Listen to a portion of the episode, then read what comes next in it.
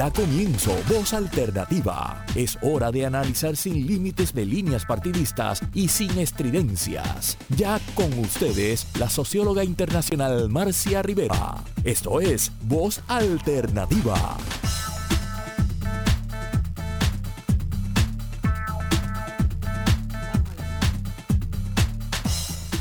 Muy buenos días, amigas y amigos. Eh, mirar que tenga bien este, el sonido para que no haya reverberación. Eh, estamos con ustedes hoy en otro programa de voz alternativa, un programa que estamos seguros que va a ser muy importante porque tenemos eh, mucho de qué hablar. Ha sido una semana bastante turbulenta. Todos saben lo que pasó esta semana, ¿verdad? Donde la juez eh, Taylor había juntado, había ordenado a las partes de Puerto Rico a que se presentaran frente a ella y básicamente ordenó que llegaran a un acuerdo o ella se salía del, partido, del juego. Eh, hemos titulado este, este programa ¿Ahora qué?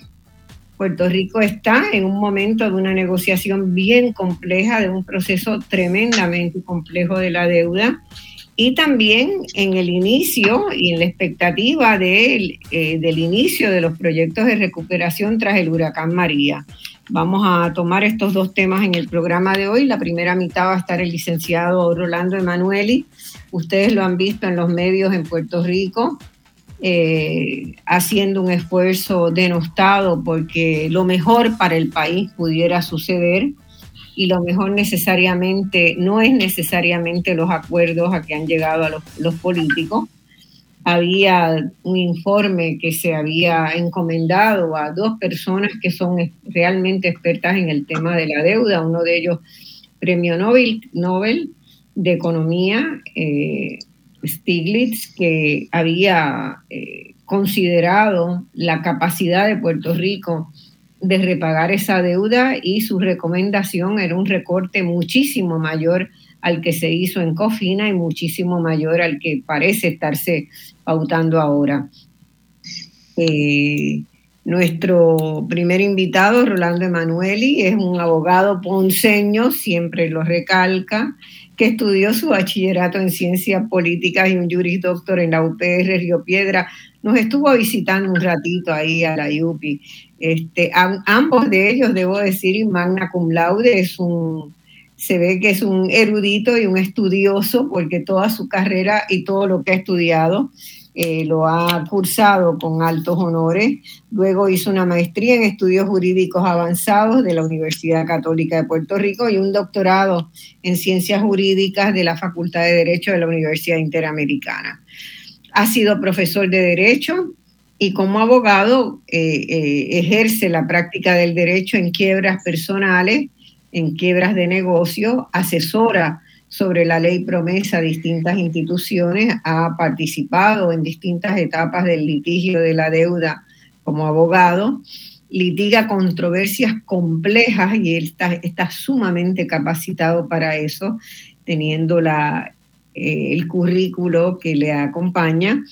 Eh, y también eh, practica derecho corporativo, de salud, contractual, laboral, daño y perjuicio. Tiene muchas publicaciones premiadas, entre ellas el libro Promesa, en el que analiza muy detalladamente las disposiciones de la ley a los fines de definir cuál es el impacto que tendrá esta ley en todos los aspectos de nuestra vida como pueblo. A mí me ha sido muy útil, yo lo recomiendo sin reserva. Es un punto de entrada y una mirada comprensiva de lo que ha implicado esta ley en la evolución del proceso colonial de Puerto Rico. Eh, las disposiciones de la ley promesa, como muchos de ustedes que nos escuchan saben, se pusieron a prueba esta semana, ¿verdad? Y a pocas personas nos extrañó la reafirmación del carácter colonial de Puerto Rico por parte de la Junta de Control Fiscal. Pero también quedó muy claro que ni promesa ni la Junta buscan ayudar a Puerto Rico a salir de la crisis económica y fiscal y a lograr una sociedad más justa y equitativa. Cuando nació Promesa, cuando se anunció Promesa, la mayoría del pueblo de Puerto Rico aplaudió y dijo, qué bueno, estos vienen a enderezar la economía del país, estos vienen a enderezar la ruta.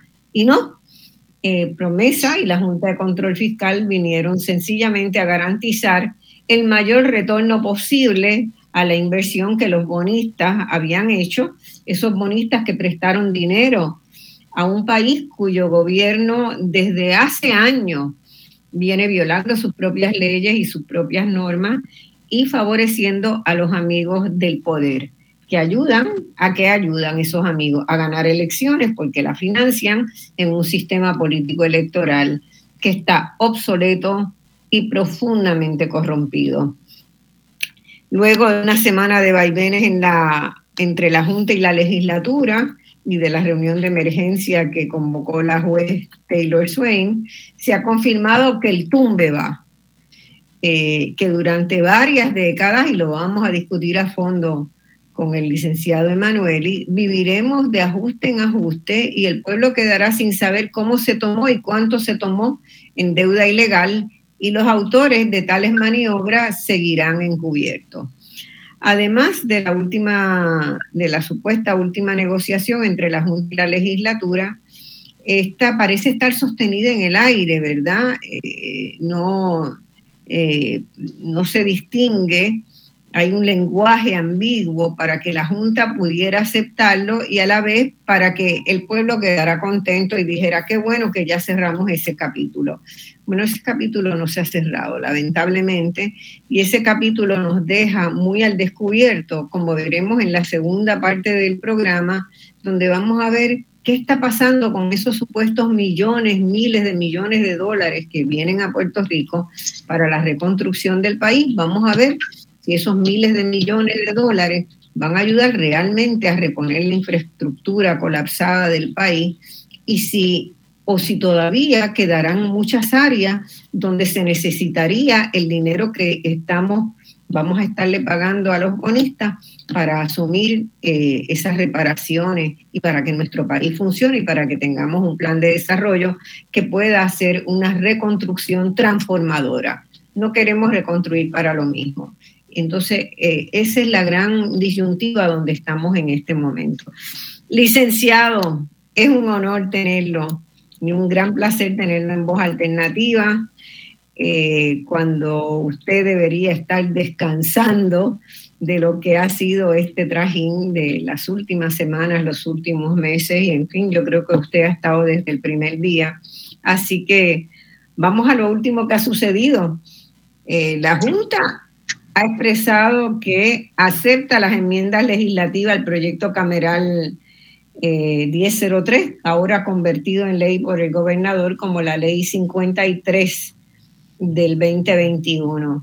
Menos mal que le tocó ser la ley 53, porque si hubiera sido la ley 51, el comentario que todo el país habría dicho es, mira la que nos tocó con esto del 51. Eh, de inmediato eh, se canceló, ¿verdad? El espacio de mediación provisto por la juez Taylor, o digamos que pasó a menos, no habiendo discrepancias entre la Junta y el legislativo puertorriqueño, las vistas de confirmación del plan de ajuste de la deuda van a seguir como estaban programadas. Y yo pregunto, me pregunto, le pregunto y creo que el pueblo se pregunta, perdimos la última oportunidad de mejorar la negociación en favor del pueblo de Puerto Rico o podría haber alguna otra más adelante y qué tenemos que hacer para que eso sea así. Marcia, primero déjame agradecer, agradecer la oportunidad de que me permitas participar en tu programa. Siempre que tengo la oportunidad lo escucho. Y en estos tiempos no hay espacio para el descanso porque estamos en una coyuntura bien difícil para el pueblo de Puerto Rico. Contestando directamente la última pregunta que haces, pues en términos de este proceso de título 3, yo creo que sí, perdimos la oportunidad por las cosas que voy a explicar posteriormente. No niego que en un proceso posterior de descolonización se pueda revisitar el asunto de la deuda de Puerto Rico porque sabemos que bajo el derecho internacional el coloniaje genera eh, obligaciones que son nulas y en este caso pues habría planteamientos para eh, exigir la cancelación o condonación de esa deuda que se generó durante una relación colonial y que se ajustó de una manera tan injusta sin tener la participación del pueblo que iba a pagar los compromisos a los cuales ha llegado ¿verdad? la Junta de Control Fiscal, este cuerpo colonial de siete personas que nadie eligió aquí en Puerto Rico y que están dictando todas las políticas públicas, eh, tanto financieras como eh, sobre el ajuste de la deuda. O sea que en este momento y en los actuales procesos políticos no hay nada que hacer. Tenemos que poner en marcha el proceso de descolonización para, entre otras cosas, rever el tema de la deuda. Correcto, porque la Junta eh, dijo que no tenía controversia alguna con la ley 53 del 2021 porque como se le había advertido a la legislatura en mis dos comparecencias ante la Cámara, ante Jesús Santa y ante el Senado, ante Juan Zaragoza, la Junta no le va a hacer caso y va a convencer fácilmente a la jueza que no le haga caso a todas las disposiciones de la ley 53 que tienen que ver con el asunto del presupuesto y el plan fiscal. Y ahí, aquí yo quiero explicar brevemente qué significa eso. Es que promesa tiene dos títulos fundamentales. El, título 2, que es el que le da todos los poderes sobre el asunto financiero a la Junta, y el título 3, que maneja la cuestión de cómo se va a reestructurar la deuda. En el título 2, la Junta es soberana, Marcia. Ni siquiera la Corte tiene jurisdicción para hacerle cambiar a la Junta la opinión que tenga sobre un presupuesto o un plan fiscal. Y en el título 3, al Congreso se le pasó cuando hizo promesa que la sección 301 estaba incorporando los criterios de confirmación del capítulo 9 y ahí aparece que hace falta la legislación habilitadora para que se pueda confirmar el plan. La legislación habilitadora es la que permite el intercambio de los bonos viejos que se están reestructurando por, por las nuevas obligaciones eh, de bonos que se van a emitir en la sentencia que confirme el plan de ajuste de deuda. Ahora, cuando digo que al Congreso se le pasó, es porque estableció que eh, es la legislatura la que tiene el poder de determinar qué autoriza pagar.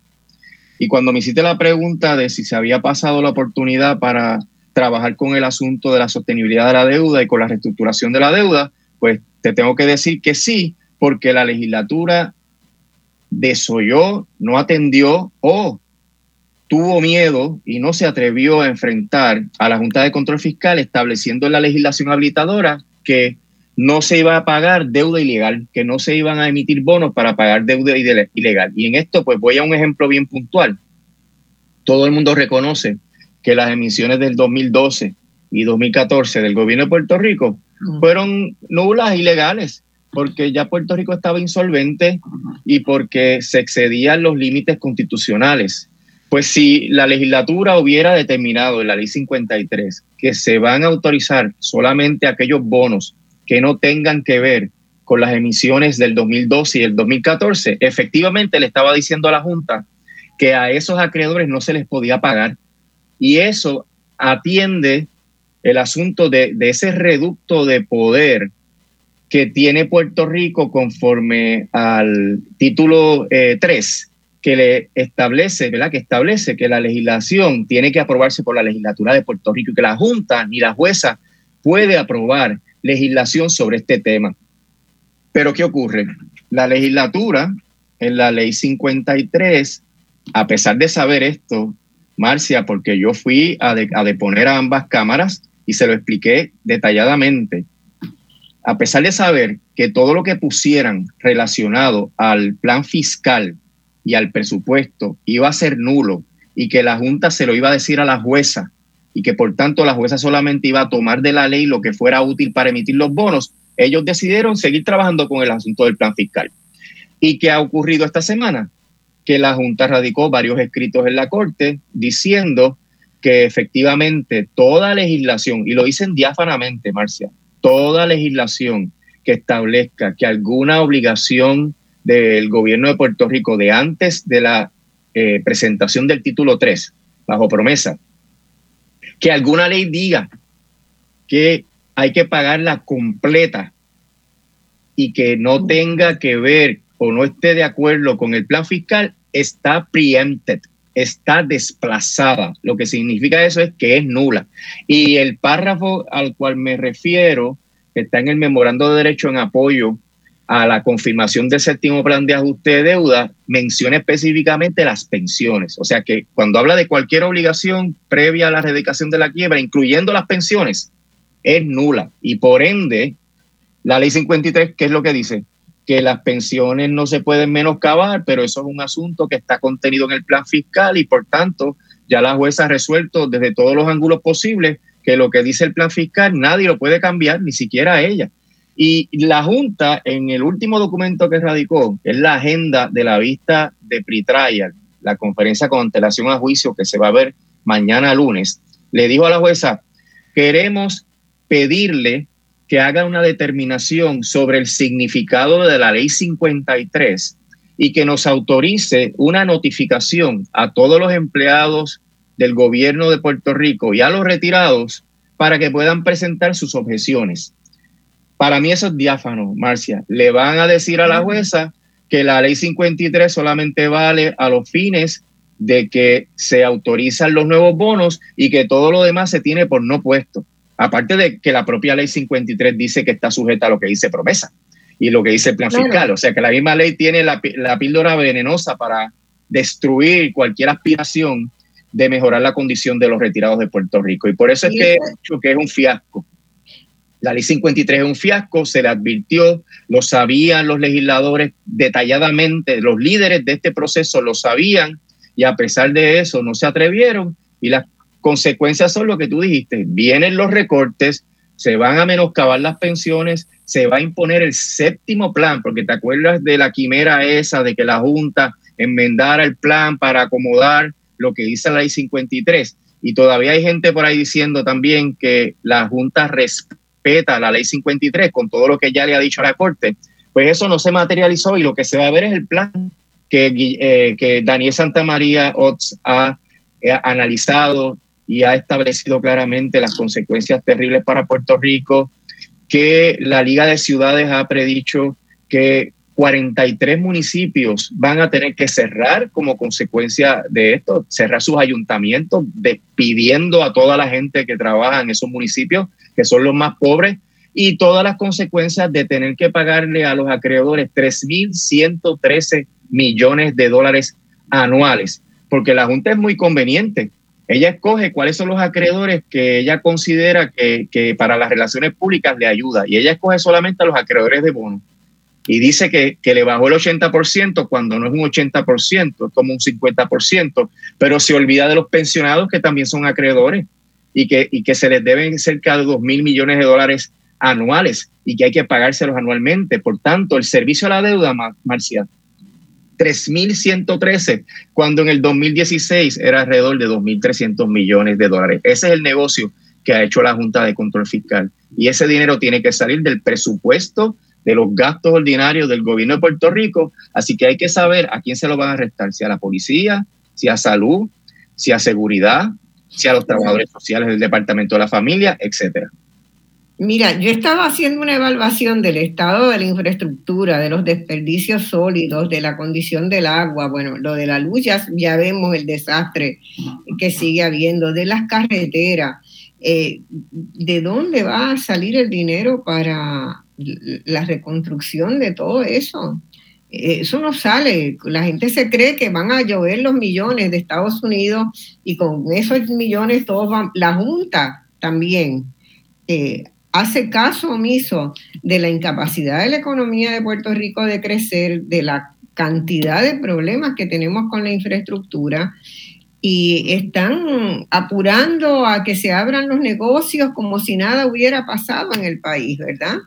Es una ceguera muy importante y, en todo eso, ¿de dónde, de qué se va a poder recortar? Se va a poder recortar lo más cercano a la gente.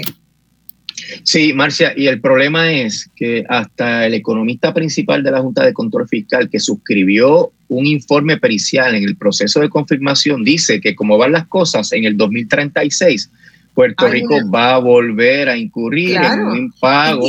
No hay, ninguna posibilidad de, con, con un análisis riguroso de los problemas económicos que hemos tenido, estamos en recesión desde el 2006 y estamos, eso quiere decir que no se ha invertido en cosas fundamentales para el país, ¿verdad? Porque no se ha podido.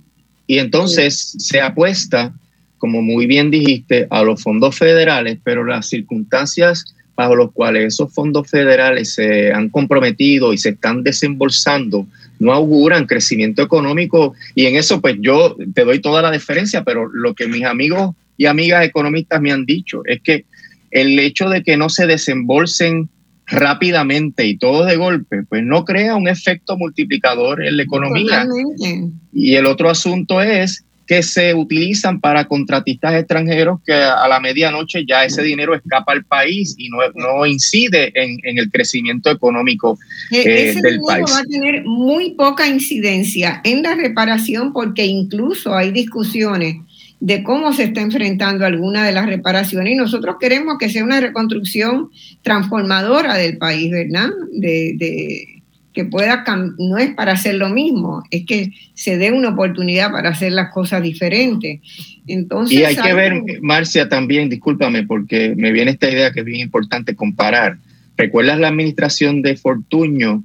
que emitió deuda a base de COFINA, me parece que fueron 17 mil millones de dólares, y Obama asignó 6 mil millones de dólares en fondos jarra, y la economía le dio hipo, brincó un poquito y volvió a caer. Que eh, aquí se, se sobreestima el impacto de los fondos federales cuando no hay un tejido productivo que sostenga la, la, economía de Puerto Rico. Y por eso es que no, no se puede uno confiar que esos fondos que eventualmente pues se supone que lleguen vaya a cambiar el panorama de que eventualmente Puerto Rico vaya a tener un problema económico similar. Mira, hay un dato muy importante que nosotros relevamos cuando hicimos el informe de desarrollo humano hace cuatro años en Puerto Rico, ¿verdad? Eh, el problema fundamental de Puerto Rico es el empleo, la escasez de empleo, es el achicamiento del sector privado. El sector privado es muy chico, ¿verdad? Demasiado chico. Y lo que hay genera poco empleo. Entonces, ¿qué sostiene básicamente la economía del país? La sigue sosteniendo el empleo del sector público. Si tú achicas eso más, lo que estás haciendo es reducir las posibilidades de que la economía de Puerto Rico tenga una expansión y que las familias, la única solución que van a tener es irse, irse del país. No hay, no hay muchas otras perspectivas, lamentablemente. No, hay, no se está pensando en programas que atraigan población de retorno, que Puerto Rico muy bien podría tenerlo. Podría tener, por ejemplo, ser el, la Universidad de Puerto Rico podría ser el principal campus de, universitario, invitando a la población de retorno a estudiar ahí, que le sale más barato, que tiene una gran, una gran calidad y que tendría la posibilidad de darle una estabilidad a la universidad. Nada de eso se está haciendo. sí, y sin crecimiento económico, Marcia, no se puede pagar la deuda. Eh, no, hay manera. y sin crecimiento económico, esa deuda probablemente la quiebra va a ser hasta antes de lo que se está pronosticando, porque yo creo que están sobreestimando el impacto de los fondos federales. Correcto. Este, y hay un issue jurídico, Marcia, que me gustaría aclarar de por qué la segunda quiebra es terrible para el país. Entre las cosas absurdas que la Junta ha hecho con la deuda de Puerto Rico es que ha mejorado la calidad de los créditos de los acreedores cuando había tremendas dudas sobre la validez de los créditos de los bonistas de Puerto Rico y había tremendas dudas sobre si eran asegurados o prioritarios y por tanto había que pagarlos, pues la Junta demandó a todos esos acreedores haciendo argumentos sobre nulidad y de que no son asegurados y que si hubiera ganado los casos le podía dar cero a esos acreedores. Sin embargo, y eso, es, eso no es una cuestión inmoral, porque hay mucha gente que trae la moralidad judio-cristiana, dice, no, hay que pagar, no, no hay que pagar bajo el derecho de quiebra federal, cuando no corresponde pagar, no se paga. Y en este proceso, la Junta transigió los casos antes de que la jueza dictara sentencia y pudo haber habido sentencias que eliminaran gran parte de la deuda. Y lo que ha hecho la Junta es todo lo contrario. Los ha mejorado porque ahora con la ley 53 que los legisladores ingenuamente aprobaron, porque la Junta le ha dado una tirada tremenda a la legislatura con este asunto, pues ahí se comprometen ingresos y se compromete el poder de contribuciones y la entera fe y crédito del gobierno de Puerto Rico y eso le da un estatus mayor al que tenían cuando se radicó el título 3.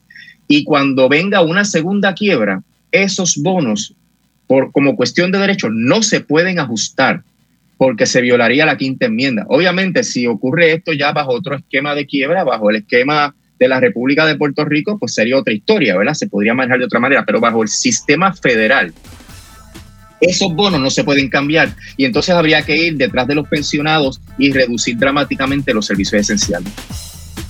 De los pensionados que ya con, si no hay crecimiento económico no va a haber gente que trabaje y sostenga los fondos de pensiones. Vamos a tenerlo claro, que es una gran trampa, porque los fondos de pensiones se, se sostienen con la gente que está actualmente trabajando, ¿verdad? Pero si no están, eh, la situación va a ser todavía muchísimo más grave nos están poniendo la musiquita de la pausa. Vamos a la pausa y volvemos inmediatamente contigo este, y seguimos esta conversación muy importante para el futuro de Puerto Rico. Vamos a la pausa. Bueno, mis amigos, estamos volviendo a Voz Alternativa. Hoy estamos discutiendo en esta, en esta hora con el licenciado Rolando Emanueli, que eh, ustedes saben que es un erudito de la quiebra y que es la persona que realmente eh, más ha, trabajado para que el pueblo de Puerto Rico pueda tener una negociación diferente a la que se tuvo.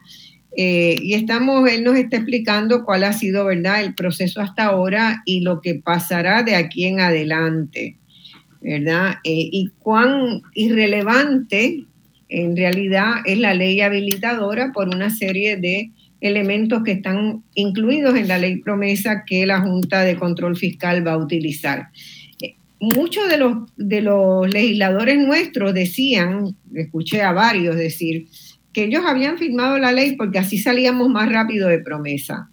Qué falacia, ¿no? Es una falacia, correcto. Es una falacia porque hay dos elementos que la ley chocan y que hasta ahora, si no hay enmienda a la ley, no, no se van a poder resolver. Primero, la ley dice que la Junta se va de Puerto Rico cuando logre cuatro presupuestos balanceados y el acceso a los mercados a costos razonables. Si se ajusta la deuda, el gobierno tiene unas reservas que le permitirían en cuatro años mantener esos presupuestos eh, balanceados consecutivos. Sin embargo, el acceso a los mercados es un misterio, porque eh, lo que parece obvio en el caso de la ley, la Junta lo está interpretando de otra manera y podría haber litigios sobre esto porque la Junta está diciendo, no, lo que tenemos que tener no es una emisión de bonos exitosa, es que tengamos toda la documentación eh, lista para que nos acrediten como que sí podríamos tener una emisión de bonos exitosa. Ellos han recogido un poquito las expectativas. Pero ¿qué ocurre? La Junta es la representante exclusiva de Puerto Rico y de todas las corporaciones públicas que están en título 3. La Autoridad de Energía Eléctrica lleva 29 meses sin trámite alguno en el caso de título 3, 18 eh, sin nada específico, 29 llevan desde que se presentó el acuerdo de los bonistas y, ahí no se sabe cuándo se va a terminar. Y mientras la Junta esté aquí, ellos son los representantes exclusivos. Entonces, ¿qué ocurre?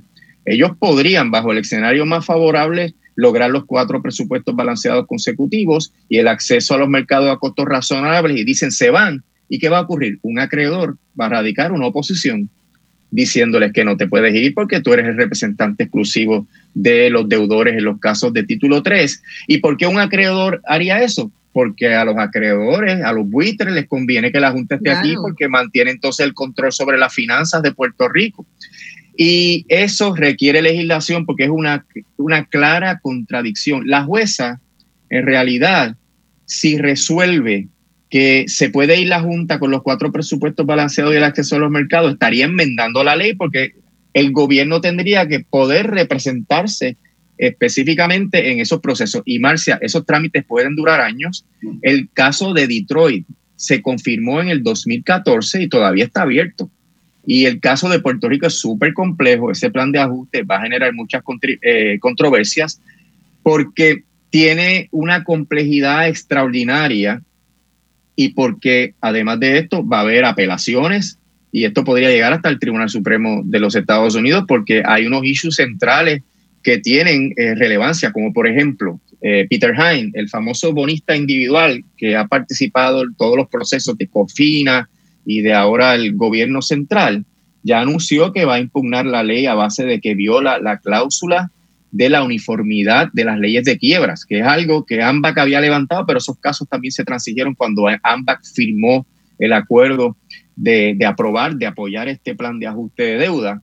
Y eso tiene eh, fundamento, ese planteamiento. Obviamente, ahí va a salir el espectro de los casos insulares, que van a decir, no, lo que pasa es que estos son los territorios bajo el artículo 4 de la Constitución y que cuando la Constitución dice tal cosa, pero como quiera, lo que quiero decir con esto es que estos trámites todavía tienen mucho por delante y la ley lo que dice es que la Junta es la que tiene que estar al frente de esos trámites y los acreedores no van a permitir que la Junta se vaya porque mientras esté la Junta hay control sobre los presupuestos y los planes fiscales y se garantizan mejor aún los derechos que ellos van a adquirir ahora eh, con este, esta confirmación del, del plan de ajuste, Marcia, que es inminente. Yo no veo que la jueza en alguna medida vaya a, desplazar esto. Es inminente y todo lo que la gente creyó y lo que los políticos que firmaron, de verdad, esa ley le han dicho al país, es que no, la Junta va a tomar en consideración las cosas que nosotros dijimos. Sí, no, para nada. Y, y yo quiero aclarar qué significa para Puerto Rico la orden de confirmación. O sea, aquí hubo una ley 600 que, toda esta mitología política, ¿no? Que autorizó a Puerto Rico a redactar su propia constitución, que siempre estuvo bajo el artículo 4 de la cláusula de los territorios, bajo los casos insulares, que lo dijo claramente Sánchez Valle, eh, Franklin, eh, y que en el caso de Aurelius también, Aurelius y Lutier también se discuten estos temas y que también el, Supremo podría entrar en eso en, el caso de Baello, aunque podría ser ese caso académico si se aprueba el Seguro Social Suplementario para Puerto Rico. Pero lo cierto es que después de promesa, toda esta mitología del pacto se, cayó al suelo, ¿verdad? Y hay bien poquitas personas que defienden esto eh, irracionalmente, pero lo defienden. Pero ahora viene otro, otra etapa, Marcia, que tú estabas mencionando esta etapa colonial de promesa. Ahora viene la etapa de la orden de confirmación. Claro. La orden de confirmación enmienda nuestra constitución y va por encima del poder legislativo. O sea, los legisladores van a tener las manos atadas como si fuera la constitución que prohíbe hacer algo. Pues así mismo la orden de confirmación, por ejemplo, no se le puede mejorar las pensiones a los pensionados conforme a la orden de confirmación y ahí Pierluisi prometiéndole a los policías mejorar su sistema de retiro, para nada. Eso tiene que estar sujeto a la orden de confirmación. Y por eso es, eh, eh, es un complemento, es una enmienda sustancial a la ley orgánica conocida como promesa, eh, que no se sabe, es indefinida, no se sabe cuánto va a durar.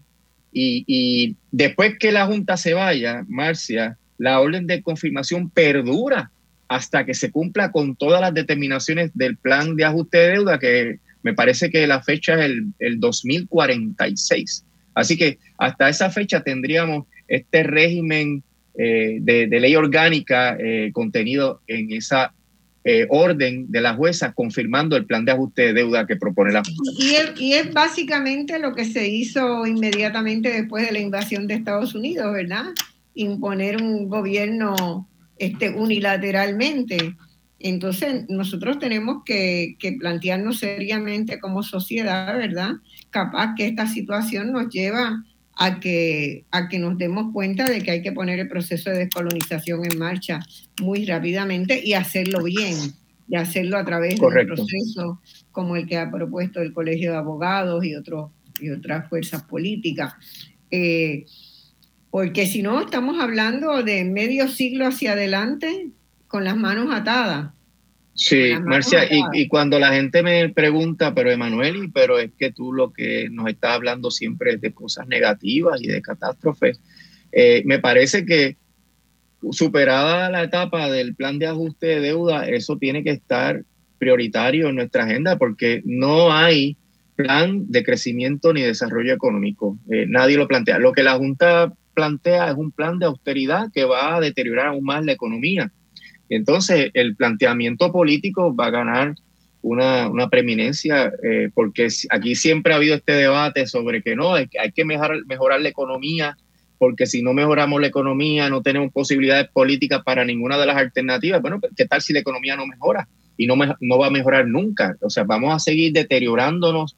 Eh, como dice eh, el economista muy amigo mío, Luis Rey Quiñones Soto, pues aquí vamos a llegar al punto en que nos vamos a comer las raíces, ¿verdad? Eh, la crisis no tiene fondo. Esto es cayendo permanentemente y, y eso es caída libre y, eso hay que atenderlo políticamente. Políticamente y lo único que podría detener la caída libre es que nos tomáramos en serio el poner en marcha un proceso de descolonización y renegociar todo esto.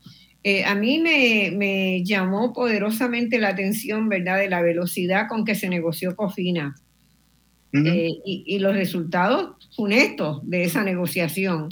Y me llamó poderosamente la atención la rapidez y la, el intento de que fuera bajo la mesa de la negociación de la ley 1003, ¿verdad? Eso la anunciaron de un viernes para verla casi por descargue el lunes, ¿no? Eh, y, no sé si sabes, Marcia, que iban a hacerlo solamente con vistas públicas donde compareciera el gobierno. Nosotros nos colamos porque hicimos una presión enorme para pues, que pudiéramos testificar y dejar el récord. las llamadas a las oficinas de los senadores y el ellos darse cuenta de que verdad tienen que enfrentar otros procesos electorales y que no iban a salir bien. Pero, o sea, es, es un asalto tan fuerte, ¿verdad? A la a la dignidad colectiva, a la, a la inteligencia colectiva. Es un insulto a la inteligencia colectiva lo que se ha hecho con, con esta situación.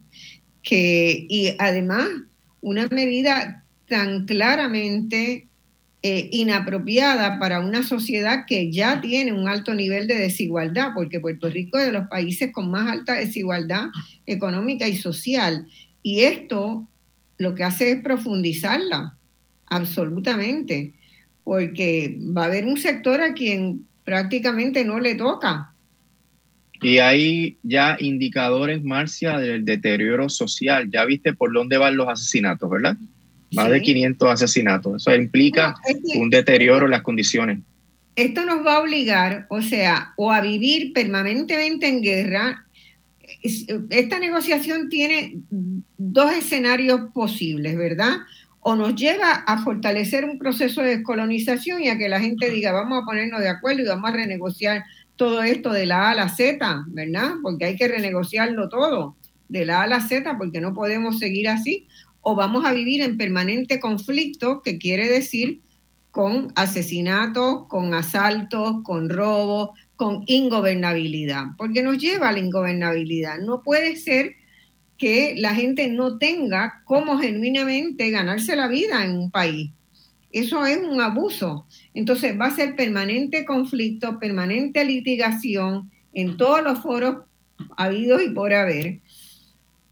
Y hay que respirar hondo para decir, bueno, el Puerto Rico que queremos y el Puerto Rico que podemos tener con la cantidad de talentos y capacidades que tenemos en nuestro país está tronchado.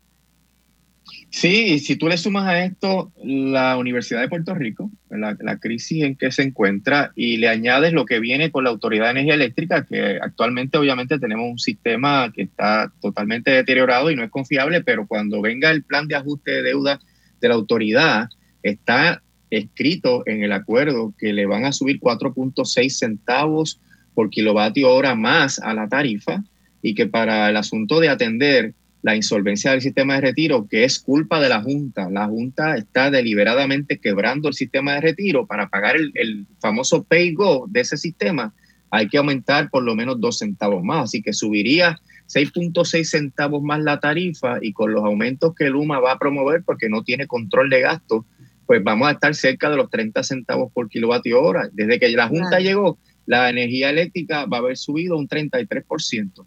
Entonces, el estudio que hizo Héctor Cordero Guzmán de, de CUNY eh, sobre el impacto de este aumento establece que al 20% más pobre de la población, el costo de la energía es del 30 al 40% de su presupuesto, mensual familiar. Es una barbaridad. Y eso va a generar desconexiones, gente sin energía eh, y más, emigración, porque todo esto tenemos esa válvula de escape, ¿no? De la emigración. y se nos empobrece más el país, eh, nos quedamos los que ya no tenemos mucho que aportar al país, que dependemos entonces de las ayudas del gobierno federal y estatal y la sociedad pues no, va a ser productiva y no se va a poder entonces pagar la deuda porque todo eso incide en los recaudos del gobierno, incide, incide en el consumo, pero como los bonistas tienen la prioridad sobre ese dinero de, los impuestos de consumo, eh, pues se lo llevan todo y cada vez más le sobra menos al Estado. Y, y, no va a haber oportunidad de que se puedan bajar las contribuciones porque va a hacer falta aumentarlas que de hecho e, eso está en la ley 53, que el Estado se compromete a aumentar las contribuciones si es necesario para poder cumplir con el plan de ajuste de deuda. Así que estamos ante una tormenta perfecta.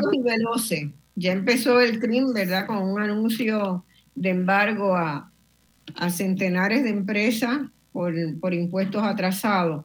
Eh, y hay que ver también cómo, cómo se maneja eso porque hay mucha gente que realmente no los ha podido, hay muchos abusadores, pero hay mucha gente que realmente no los ha podido pagar por la situación del país, justamente, ¿verdad? Entonces, eh, es, una, es un impacto privado por, un, por una situación colectiva que anda patas arriba. Eh, yo creo que también, además del país tener que atender y darle seria consideración a un proceso de descolonización consensuado, eh, el país también tiene que preguntarse cuál es el sistema económico y cómo va a organizar su economía, ¿verdad? Porque este neoliberalismo rapaz no es la única alternativa que tenemos.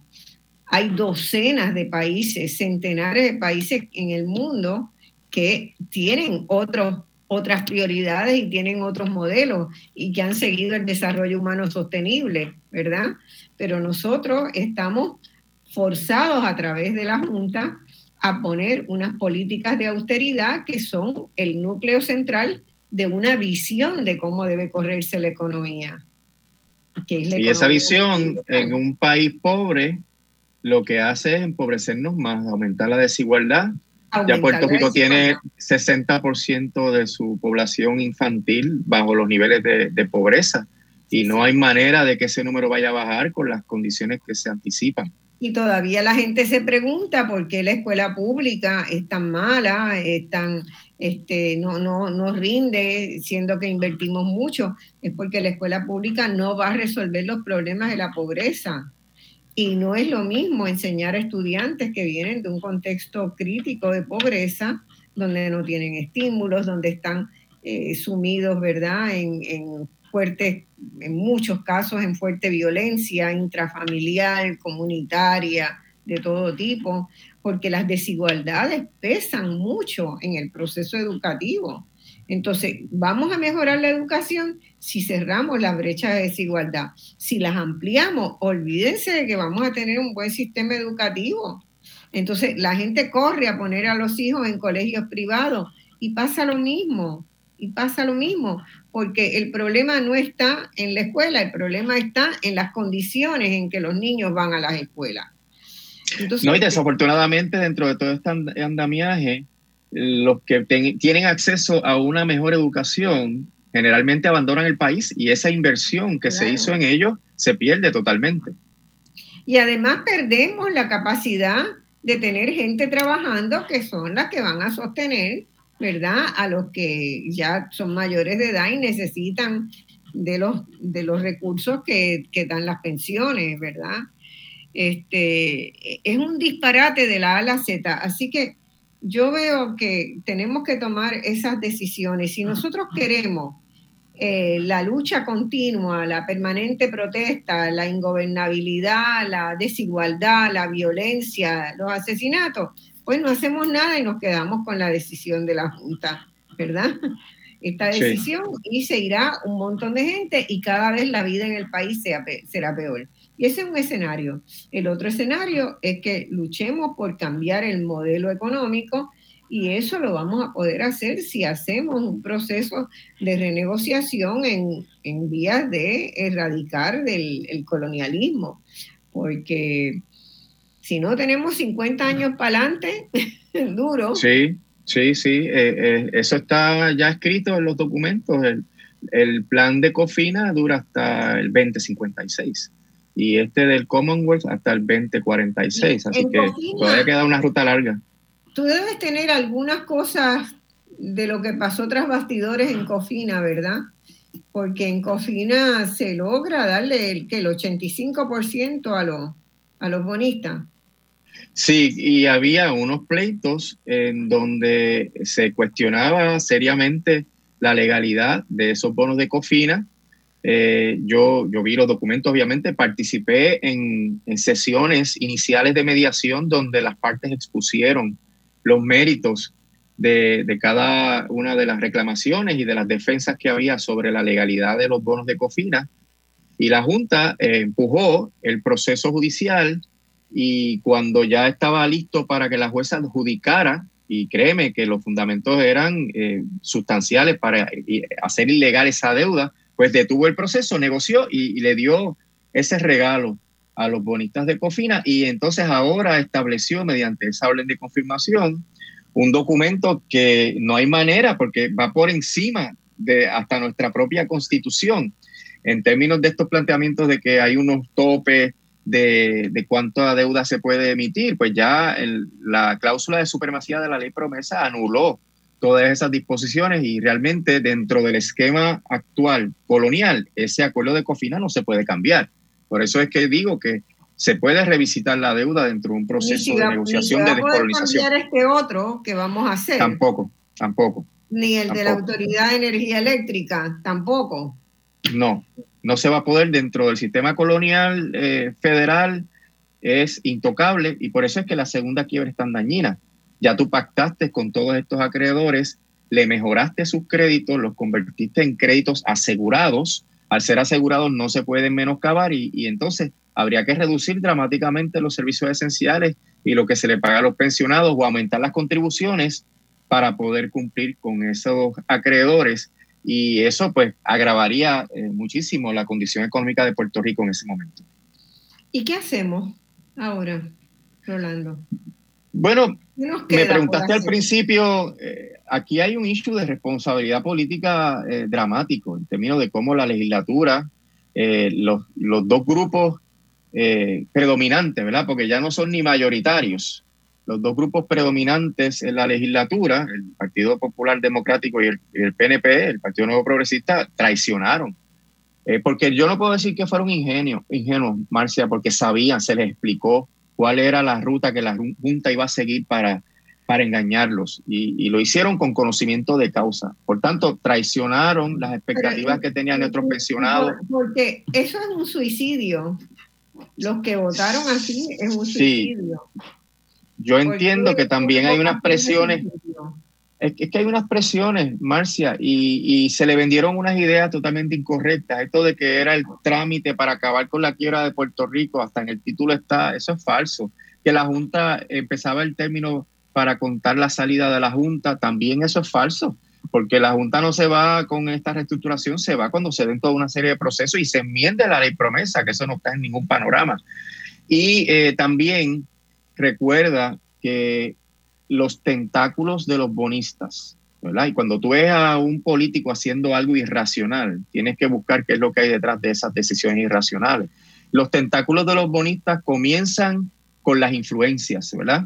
Si tú complaces a un, eh, a un personero del capital financiero, tú lo haces con la expectativa de que eh, eh, esa persona te trate bien, te invite, te, te consienta, te ayude, le consiga trabajo a tu gente y todas esas relaciones de influencia se generan en estos procesos. Aquí se está administrando miles de millones de dólares y eso toca a todo el mundo, Marcia. Y también está el issue colonial, obviamente no se atrevieron, sí, eh, no se atrevieron a enfrentar la Junta eh, por, por dos issues principales. Número uno está el, el síndrome del deudor, eh, a nosotros, desde que se empezó a discutir promesa, nos están echando la culpa de que la deuda es porque somos malos administradores, porque somos incapaces, incompetentes, corruptos.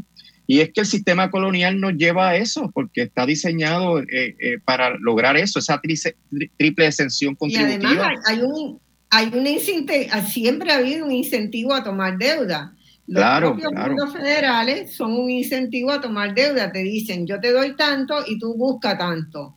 ¿Y dónde la busca el país? Lo busca en la deuda. En la deuda, correcto. Y también eso...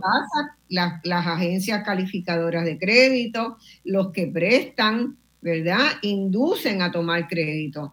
Como que reciben unos, unas ganancias. Al crédito cuando nos mandan un montón de tarjetas por correo que nunca hemos solicitado. De esa misma manera lo hacen con el gobierno. Así que en ese sentido es que hay una, ¿verdad? una corresponsabilidad también del gobierno de los Estados Unidos en esta deuda. Sí, el, síndrome del deudor, Marcia, es, importante señalarlo porque es este complejo que tenemos como seres humanos, porque antes a ti te podían asesinar, o sea, ajusticiar por tu deber dinero, te podían cortar las manos, los pies, te podían encarcelar. Nuestra constitución tiene una disposición que se prohíbe la, la cárcel por deuda y eso está bien intrínseco en nuestra personalidad dentro del sistema capitalista. Y ahí está culpa de que hay que pagar. Y eso es falso. El sistema de derecho de quiebra no tiene nada de moral ni, ni, ni incide para nada la culpa y por tanto no hay que pagar. Entonces, si a la, encima de ese complejo de síndrome del deudor, tú le pones el nivel del coloniaje, donde aquí quien está controlando todo es el, imperio, ¿verdad? Con todos los mecanismos de ley, donde te cierran todas las avenidas de, de tú tratar de atender este asunto. Pues mira, pues lo que llega es, lo que lleva a esto es una impotencia y es lo que se ha manifestado en muchos de los legisladores que votaron a favor de esa nefasta ley 23. Y ahora vamos a ver qué hacen cuando los huevos se pongan. No han dicho nada.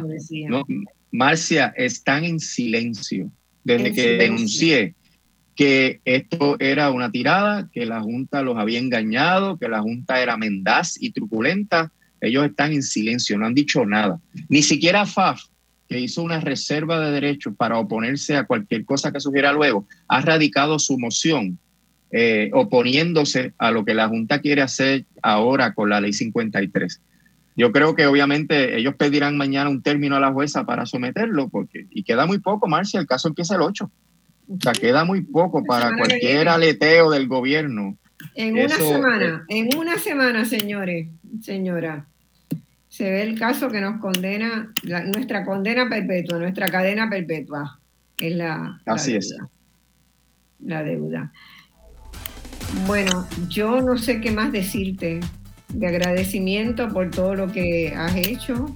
Eh, hay otras personas que también han dedicado mucho tiempo al tema de la deuda, ¿verdad? Hay un sector muy consciente que se movilizó y que consiguió que por lo menos hubiera unas vistas públicas y que por lo menos eh, se les informara a los, a los legisladores, que no vinieran a después decir que no sabían, supieron porque se les informó porque hubo esas vistas públicas generadas por la presión ciudadana, por el Comité de la Deuda, por el Comité de la, eh, de la Auditoría de la Deuda, por muchos sectores del país que se unieron fuerte a ponerle esa presión a los legisladores, que asuman su responsabilidad ahora, ¿verdad? Así es. Plenamente. Bueno, te agradezco un montón haber estado aquí. Eh, te molestaré nuevamente según vaya evolucionando este caso, porque me parece que es importante que el pueblo de Puerto Rico tenga siempre clara información veraz este, de una persona este, altamente confiable y especializado en esto, y es el licenciado Rolando Emanuel. Y muchas gracias, Rolando, por estar acá hoy. A ti, Marcia, siempre estamos a la orden. Que pase buenas tardes. Vamos a una pausa y en breve tendremos entonces al doctor Raúl Santiago amigos y amigas, volvemos ahora en la segunda parte de Voz Alternativa esta tarde, como les dijimos, este extraordinario programa que hemos tenido en la mañana de hoy eh, ha sido realmente muy, eh, muy, yo quisiera que fuera muy esperanzador, pero en realidad eh, la situación, la situación que hemos tenido, ¿verdad? Con esta negociación de la deuda, pues no ha sido la que hubiéramos deseado, la que se le sugirió en muchas ocasiones. eh, a través de expertos, a través de estudios, a través de ponencias, a través de presión ciudadana, pero la Junta de Control Fiscal logró doblarle el brazo a nuestros legisladores y tienen un proyecto aprobado para seguir adelante ante la juez. Y vamos ahora a ver cómo esa negociación, qué implica esa negociación donde Puerto Rico no tendrá un centavo para nada y va a tener que estar permanentemente recortando, subiendo los, servicios públicos eh, de todo tipo eh, para poder este, tener un presupuesto balanceado ¿Qué significa eso en términos de los graves problemas de reconstrucción y de los graves problemas de infraestructura que tiene Puerto Rico? Y para conversar sobre eso, he invitado a una persona que, sigo mucho, sigo todo lo que lee, leo todo lo que escribe, el doctor Raúl Santiago Bartolomé, ya estuvo una vez en Voz Alternativa hace casi un, hace un poquito más de un año y Bartolomé, eh, Santiago Bartolomé, es un, tiene una formación también muy interesante porque es ingeniero, es planificador, urbanista y especialista en políticas públicas en, en esas áreas. Completó su doctorado en planificación en la Universidad del Sur de California. Cuenta con una maestría en planificación de la Universidad de Puerto Rico, del recinto de la Escuela de Planificación del Recinto de Río Piedra, una maestría en ingeniería con especialización en ingeniería civil y ambiental de la Universidad de Cornell y un bachillerato en ingeniería civil de la Universidad de Puerto Rico en Mayagüez. Así que fíjense la combinación de saberes que acumula Raúl Santiago Bartolomé que me parece una persona que tiene una mirada muy completa de los procesos de la infraestructura en Puerto Rico. Él se especializa en desarrollo económico, economía urbana, vivienda, planificación, infraestructura. Es profesor en la Escuela de Planificación de la UPR y también es investigador en el equipo de infraestructura del centro eh, en el CNE y ha llevado adelante proyectos de ingeniería de aguas en Puerto Rico, en Honduras y en México. Bienvenido, Raúl. Encantada en que estés. No sé si habías estado escuchando la primera mitad del programa, pero básicamente el licenciado Rolando Emanueli nos reconfirma, ¿verdad? Las dificultades que se ciernen sobre Puerto Rico en términos de la cantidad de recursos que debe sacar a lo largo de los próximos 40 años para este, pagar la deuda que tenemos, porque la negociación que se hizo no fue la negociación que recomendaron los expertos internacionales, que estimaron que Puerto Rico no tenía capacidad para pagar esa deuda y que debía haber un recorte mayor. ¿Estás, estás por ahí, Raúl? Hola. Sí, sí, estoy aquí, estoy aquí. Parece que... Estás por ahí, a ver si no te escucho muy bien, quizás tienes puedes subir un poquito el volumen. Eh, sí.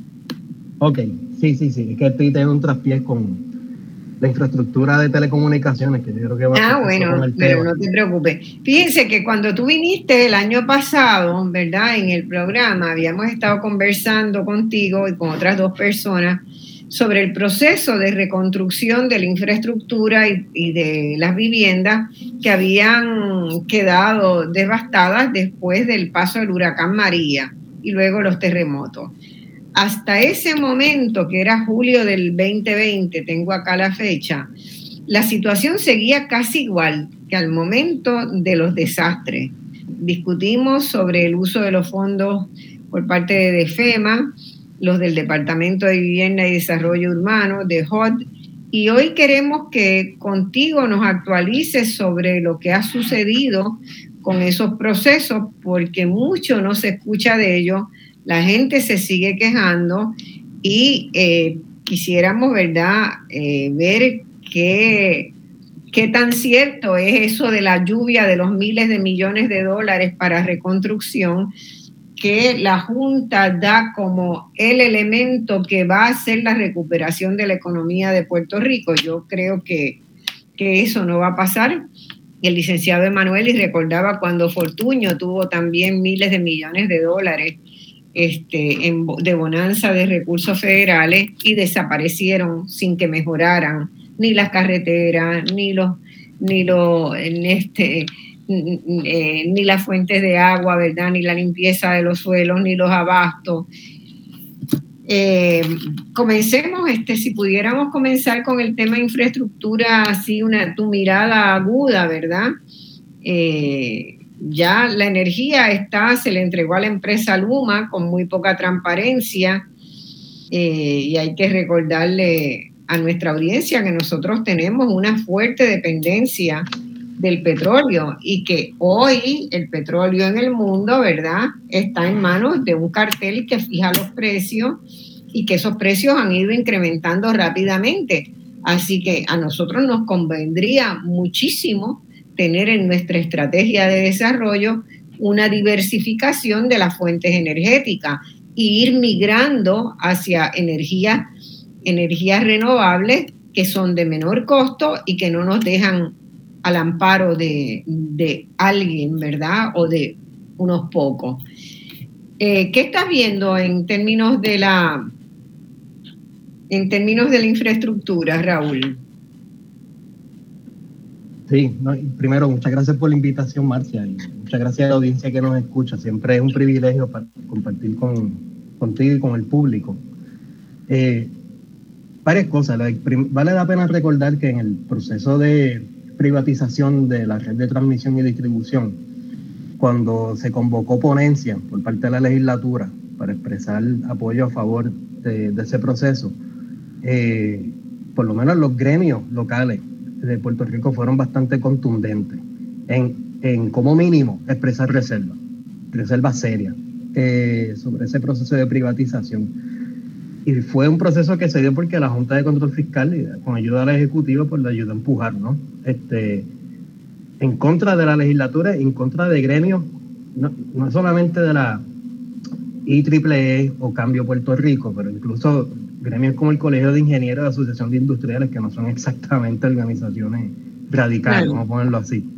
Eh, y el problema con eso es que no solamente es que, hay una falla, que ya las estamos viendo en el proceso de coordinación entre la Autoridad de Energía Eléctrica y Luma, ¿verdad? Este, la autoridad no está claro cómo Luma decide cómo se va a transmitir y distribuir la energía, entonces eso tiene consecuencias sobre la infraestructura de generación y a la misma vez la, infraestructura de generación pues está tan deteriorada que cuando hace 10 años había excedente de capacidad y el debate era qué hacíamos con ese excedente, ahora no hay capacidad suficiente.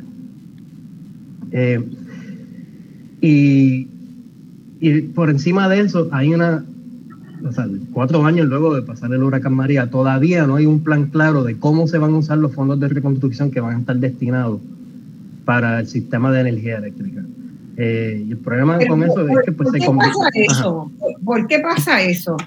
¿Por qué no puede haber un plan claro? O sea, ¿quién no es capaz de hacer eso? Yo creo que parte de la pugna es que, que los actores eh, vinculados al sistema de energía eléctrica no, no se ponen de acuerdo. Yo recuerdo cuando José Ortiz era presidente de la Autoridad de Energía Eléctrica y él proponía que se usara casi la totalidad de los fondos para convertir palo seco o alguna otra de, de las termoeléctricas completamente a, gas natural, sin inversión de nada en el sistema de transmisión y distribución. Eh, obviamente, muy probablemente respondiendo a los intereses que están abogando porque eso se dé. Y el negociado, pues ciertamente tiene opiniones opuestas a eso. Y en el otro caso, pues Luma lo que está esperando es que, como este dinero, porque Luma no tiene que hacer inversiones de capital realmente, va a venir todo por estos dineros de FEMA y de Luma viene a administrar unos fondos federales. Luma no viene a invertir en Puerto Rico ni, ni a, ¿verdad? Ni a poner su plata ahí.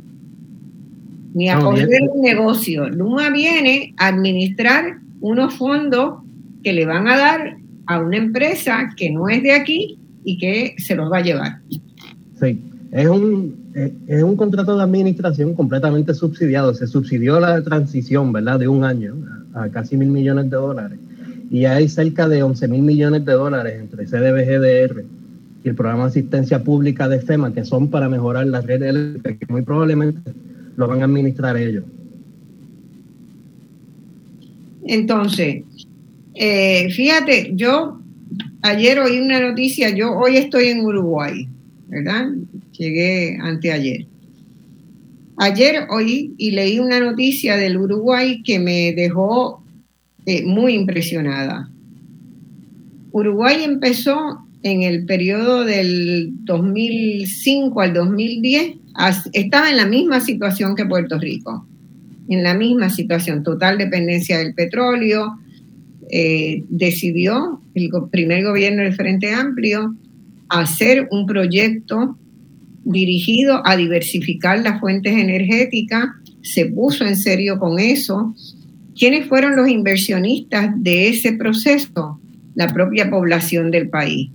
Se creó un mecanismo para que los propios uruguayos pudieran invertir en ese proyecto de diversificación de la matriz energética.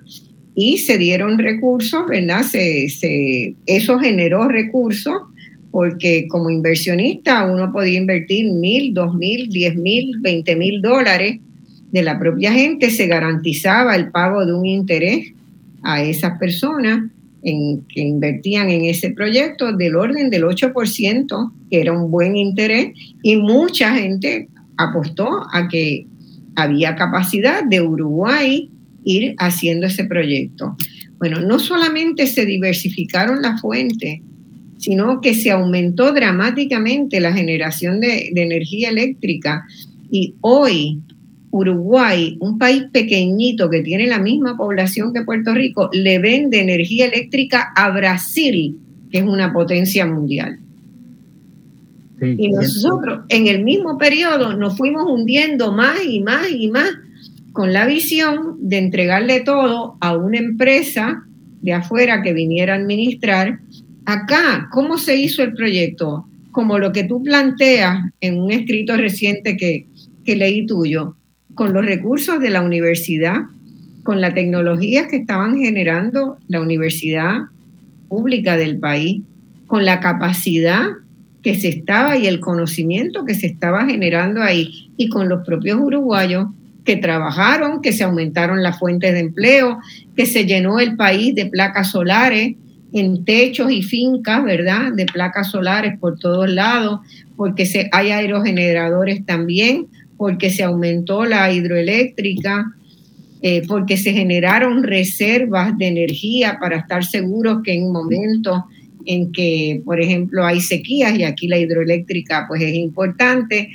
eh, pues no, no se vaya a afectar el servicio y eso tiene como resultado que nunca se va la luz, que nunca se caen los sistemas, que nunca las empresas tienen problemas y que queda y que queda un rédito para venderle al Brasil. Sí, una de las cosas que, yo quiero entender, yo quiero entender por qué es que nosotros no podemos hacer eso. No, de, que se puede, se puede. ¿Verdad? Aquí lo que pasa es que sabemos que en esta era del neoliberalismo que está muy vivo y coliendo todavía, eh, se sustenta por el discurso de no hay alternativa. No hay alternativa. Y esa es la justificación detrás de esta privatización, ¿no? Y de que solamente las posibilidades sean, pues nos movemos a gas natural, pues nos movemos solamente lo que pueda hacer Luma, pues nos movemos y solamente. Que no tenemos tampoco. Tampoco, tampoco. Por eso, nosotros tenemos sol, tenemos agua, ¿verdad? Tenemos playa, mucha y tenemos la posibilidad de, ya existe la tecnología para generar del mar también. Eh, tenemos biomasa, tenemos... ¿Por qué no lo hacemos? es eso que, creo que es el discurso del no hay alternativa en buena medida, ¿no? Y que, o sea, el problema con ese discurso es que se acomoda siempre, entonces unos intereses particulares que, que procuran eh, tener lo mejor de las inversiones públicas que se vayan a hacer, porque al fin y al cabo, ¿verdad? detrás del discurso no hay alternativas que lo hace mejor un privado, es que solamente eso es viable cuando hay grandes inversiones del sector público, eh, porque iniciativa de ellos no va a ser. Lo cierto es que hay alternativas y las han presentado Cambio Puerto Rico, las ha presentado la IEEE, las han presentado varios profesores del recinto universitario de Mayagüez por años, por años, ¿no? Y el problema de, de optar por el no hay alternativa, de optar por estos esquemas que se advierte que van a fracasar y están fracasando y ahora en estos momentos pues tenemos un sistema de energía eléctrica que es peor, peor que cuando se comenzaron las reformas de regulación y cuando se comenzó el proceso de quiebra es que lleva a la gente a optar por lo que yo creo que es lo peor de alternativa, que es la resiliencia privada. Una, una desconfianza grande, entonces, en el gobierno y en la gestión, en este caso de esta empresa privada, va a decir a la gente, pues me tengo que resolver yo mismo. Y el problema es que tratar de recuperar la confianza, que se pueda traducir en capacidad institucional que nos lleve a un sistema de gobernanza diferente, porque no solamente las inversiones, es que estas formas nuevas de producción de energía eléctrica y de transmisión requieren estructuras nuevas de gobernanza. Pues para hacer eso requiere algún grado de confianza, ¿verdad? En que esto se pueda hacer. Y el promover la resiliencia privada lo que hace es precisamente desincentivar confianza a esas nuevas estructuras posibles. Bueno, y además, además tiene otro problema, y es que las ciudades están y supongo que también en los campos, no tuve oportunidad de recorrer tanto esta vez, pero las ciudades están llenas de, plantas y generadores y el ruido es infernal en las ciudades. Sí, no, eh, o sea. ¿cómo vamos a vivir todos resolviéndonos el problema de la electricidad comprando una planta, comprando un generador o una batería? Exacto, ¿no? Y, suponiendo que fueran con placas solares, los que puedan, los que tengan el dinero para invertirla, no en las placas, ¿verdad? Lo caro en la batería, el sistema de batería. Claro. Este, y que puedan mantenerlo, que eso es otro interrogante importante. Pues por lo general eso puede, generar este, industria, porque acá se producen, se, se arman las placas solares, se instalan por los propios uruguayos, se mantienen. Todo eso genera empleo.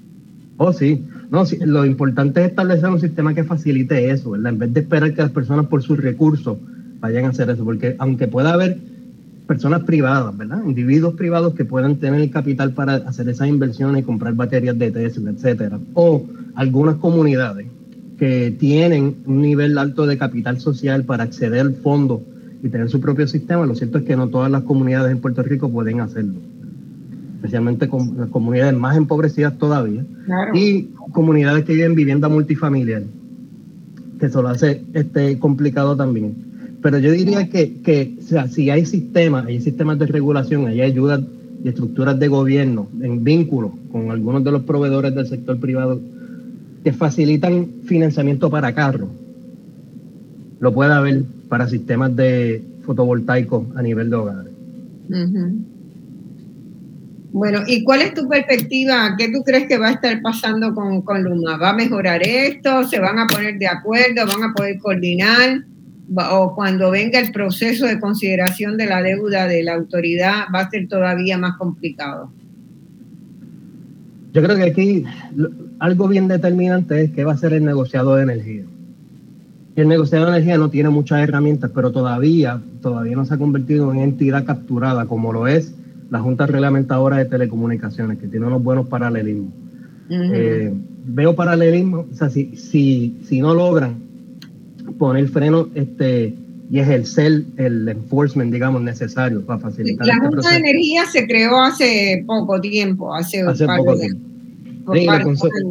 Tres, cuatro años, ¿no? Exacto, y la consolidaron eh, con la, Junta Reglamentadora de Telecomunicaciones, ¿no? Como un, un buró de juntas de, regulación.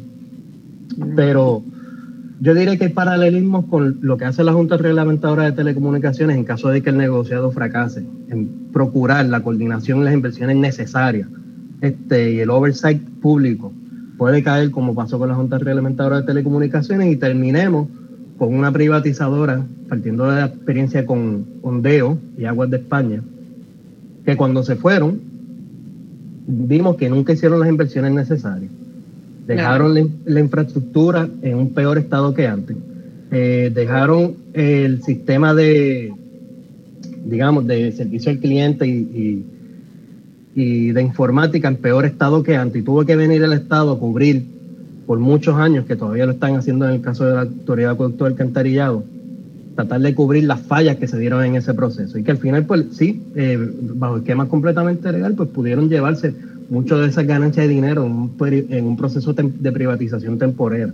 Bueno, tú ahí estás dando un segundo elemento, ¿verdad? Emanuel había hablado de que uno de los problemas del modelo neoliberal que la Junta estaba instrumentando eran los recortes presupuestarios a las actividades públicas, las actividades del Estado.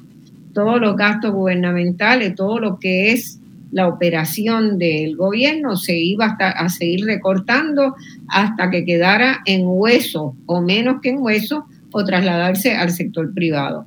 Aquí nos estás diciendo que ya ha habido varias experiencias en Puerto Rico con la operación privada de esos bienes públicos y que han sido desastrosas, que muchos ejemplos virtuosos no hay.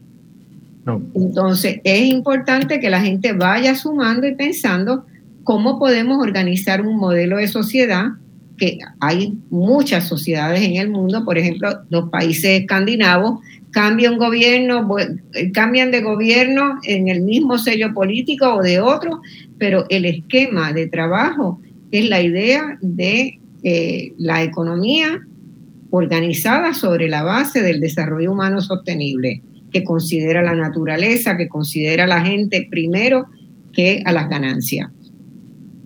Eh, mucha gente dice que proponer eso es que se está desarrollando el comunismo en Puerto Rico. Eso no es comunismo, no tiene nada que ver con el comunismo. Hay docenas, hay más de 50 países en el mundo que tienen su economía organizada sobre la base de los principios del desarrollo humano sostenible. Y básicamente lo que estaban diciendo Emanueli, que era distinto en, en, términos de las políticas de austeridad que la Junta tenía. Y tú, en, en el caso de la privatización, austeridad y privatización son los dos pilares, ¿verdad?, del modelo de economía neoliberal que nosotros hemos decidido seguir y así nos va. Sí, no, sin duda. Es, algo que no es controvertible en buena parte del mundo, ¿verdad? Parte del problema del discurso del no hay alternativa es que no inhibe de mirar precedentes en otras partes del mundo que no puede resolver sin problema, sin ningún problema, incluso dentro del propio Estados Unidos. Yo este, comentaba a mis compañeros del CNE que cuando yo vivía en Los Ángeles, ahí la autoridad de, de acueductos y de energía eléctrica es pública y tiene una clientela que supera el de la Autoridad de Energía Eléctrica. O sea que esto no es algo descabellado. En otros países incluso, aun cuando tienen esquemas de, generación o distribución privada, tienen un aparato estatal suficientemente capacitado para intervenir Claro. Cuando esas entidades privadas fallen y dicen, no, lo siento, hasta aquí llegó tu franquicia, hasta aquí llegó el permiso, lo vamos a nacionalizar, o pasamos por un proceso de subasta o simplemente creamos un aparato este, estatal que pueda proveer este servicio. Pues, lo, lo, de, lo de la luz en Puerto Rico, yo estoy totalmente de acuerdo contigo, no puede ser una solución privada, tenemos que apostar a que haya, eh, a, a generar las alternativas y que la gente apoye las alternativas. Tenemos que tirarnos a la calle para que la gente apoye las alternativas comunes, ¿verdad? Las alternativas de considerar la electricidad un bien público y que esté administrada en, una forma eficiente y eficaz por personas que ah, de, de sobra hay en Puerto Rico. ¿Qué está pasando con el agua? El agua tiene problemas de hace mucho tiempo. Por eso, eh, el agua tiene, entre otras cosas, tiene tres embalses que están, eh, de los embalses de Carraízo y de Oaxaca y los lagos de Guayabal y Dos Bocas necesitan dragarse. Hay salideros que hace que se pierda el 45% del agua potable este, entre otras cosas, ¿verdad? Sí, yo diría que el, problema más grave, muchas veces se, enfocan en la necesidad de dragado. Este, yo diría que el problema más grave está en pues, los salideros y la pérdida reales física en el sistema de distribución de autoridad La pérdida, los informes que yo he llegado, eh, he leído es que están al, se pierde alrededor del 45% del agua. Sí, y, yo diría que ese es el estimado más optimista. Y eso es insostenible para un país. ¿Cómo vamos a perder el 45% del agua que tenemos? No, no sé, no hay manera. Son cifras que superan por mucho, este, digamos, estándares y media y promedio. Que yo estaba mirando informes del Banco Mundial sobre sistemas de agua y yo creo que el promedio era algo así como 13%, 14%. Sí, claro, no, no, no suben del 15%. Nosotros tenemos el 45% del agua, por lo menos. Y hay, yo creo que hay varios factores que inciden sobre eso. Uno es, claro, las inversiones de infraestructura que se hicieron, se hicieron para aumentar producción de agua potable, no se hicieron en, la, en, cómo se estaba distribuyendo y cómo se procurar este, optimizar el sistema de manera que no hayan estas pérdidas tan grandes, ¿verdad? Eh, o sea, se optó por el superacueducto, se optó por una, unas represas nuevas, se optó por unas plantas de tratamiento aquí, pero entonces no hubo las inversiones de capital necesarias para arreglar el sistema de distribución de agua potable. Y eso nos ha llevado al problema ahora, en parte porque en Puerto Rico llueve tanto, aún en los años de sequía, ¿verdad? la cantidad de precipitación que cae en Puerto Rico, si se, de verdad se captara el agua que cae en precipitación, no debiéramos tener problema de agua potable nunca. Eh, y eso pues da como un grado de comodidad y confianza. El problema es que a la medida que se, que se acelera el cambio climático, estos eventos de sequía sean más recurrentes y el sistema de infraestructura sea peor. Bueno, pues y van a, ser, van a ser peor porque mantenimiento no van a tener. Exacto. Ahora con eso, lo que se usaba, el poco dinero que se usaba para mantenimiento, si era poco antes, ahora va a ser mucho menos, porque va a haber que empezar a pagarle, a pagar la deuda. Sí, yo diré que lo complicado con un dragado es que siempre pues sale una duda de pues qué uno hace con el sedimento que se traga. Eso siempre es un problema porque no, no, lo, mejor es, lo mejor es, este ordenarlas para que funcionen eficientemente, ¿verdad? Exacto. Y usar, formas biológicas de, hacerlo. Eso, enfoque en la cuenca, en la cuenca hidrológica identificar cómo se están usando los, usos de terrenos que facilitan mayores correntías o sedimentación y tratar de corregir eso. Este, y, también, de nuevo, hay precedentes a nivel internacional. O sea, que esto no estamos hablando de territorio nuevo aquí. Eh, y lo otro es eh, cuidar los acuíferos, porque pueden haber momentos donde haya que alternar fuentes de agua potable. Y, y aún los acuíferos pues, tienen su problema por los aumentos del nivel del mar y se van a seguir va a haber mayor intrusión salina. Pero eso no quiere decir que no se pueda tener mejor cuidado del uso del agua de acuífero, un buen manejo, de manera que uno pueda alternar entre fuentes en distintos periodos de escasez abundancia. Bueno, estamos yéndonos a, a pausa, ya me pusieron la música, pero volvemos rapidito y seguimos conversando con el doctor eh, Raúl Santiago Bartolomé sobre la infraestructura y la reconstrucción de Puerto Rico. Bueno, amigos y amigas, estamos conversando hoy con el doctor eh, Raúl Santiago Bartolomé, que es un ingeniero y planificador eh, y que sabe mucho, mucho de los temas de reconstrucción de Puerto Rico y del estado grave de nuestra infraestructura. Y ya hemos discutido un poco de lo que está pasando con la electricidad y con el agua. Yo quería preguntarle ahora sobre los residuos sólidos, ¿verdad? Porque a todas luces, ese es un problema que, no, que nos toca tan de cerca y en los cuales todos tenemos que ponernos de acuerdo, ¿verdad? En cambiar patrones de consumo, en cambiar patrones de disposición de los residuos y, si lo hacemos, podremos, podríamos tener un cambio bien grande en nuestra calidad de vida. Fíjense que el estimado de plásticos desechables que, procesa Puerto Rico oscila, estamos hablando entre dos, 12 millones, 12 millones y 15 millones de libras, es decir, unas 600 y pico de toneladas. Eh, eso esos son los platos descartables, platos sanitarios, los vasos, los empaques de cartón que vienen muchísimas de las cosas que compramos eh, y la suma de los residuos orgánicos. ¿Cómo nosotros diariamente generamos 8.500 toneladas de basura? Fíjense que si sigue ese ritmo, eh, nosotros no vamos a tener la capacidad de procesarlos. Ya hay 22 vertederos en conjunto, les queda capacidad para recibir 100.000 toneladas. Eso quiere decir una funcionalidad de dos o tres años. 22 vertederos, dentro de tres años. Se nos acaban, no podemos seguir manejándolo, ¿verdad? Eh, ¿qué, está pasando con eso? ¿Y qué, qué tú ves que se está haciendo, Raúl? Lo triste con eso es que yo creo que si hay un tema de infraestructura donde la urgencia es la mayor posible, digo, necesita energía, pero el residuo sólido tiene que estar o, ahí con energía o segundo lugar. En, términos de la urgencia, pero contrario a energía, en la discusión alrededor de este tema es casi nulo, casi ninguno. No se discute nada. Nada. Hay y la, gente sigue comprando y sigue utilizando cantidades de plástico en su vida cotidiana. O sea, eh, no hay, la gente sí tiene la percepción de que la energía es un problema, se quedó sin luz y se quedó sin luz, ¿verdad? Y él nada puede hacer, pero con, la, con los residuos sólidos sí puede hacer algo, sí puede ayudar a, a reducirlo. Sí, no, definitivamente, pues hay iniciativas o cosas que se pueden hacer a nivel del hogar que ciertamente pueden revertir esta tendencia. Este, diría que también, pues, parte del problema, primero que creo que lo último que escuché es que la EPA está requiriendo.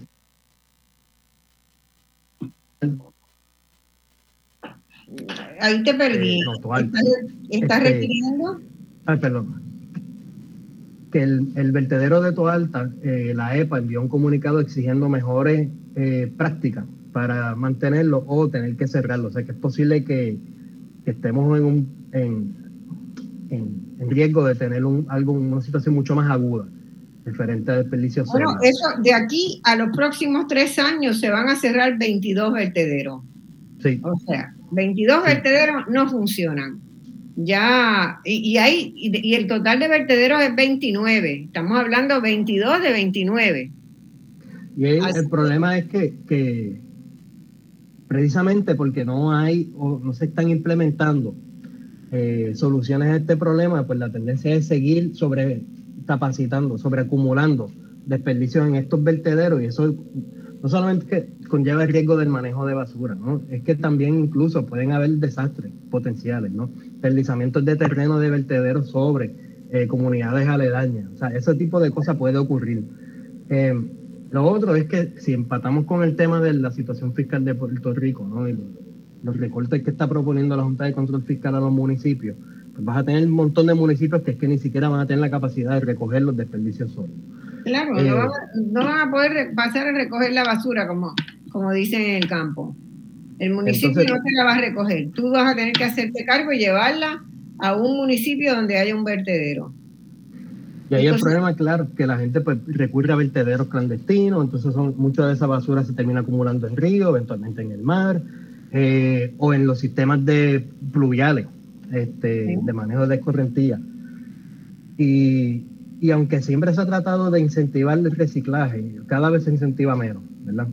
Lo cierto es que en este caso la autoridad del desperdicio sólido es parte de una estructura de agencias ambientales que están cada vez más carentes de capacidad. O sea, recursos naturales, la Junta de Calidad Ambiental, bueno, que ya no existe, ya están consolidadas, eh, pero que tienen el mismo nivel de responsabilidad.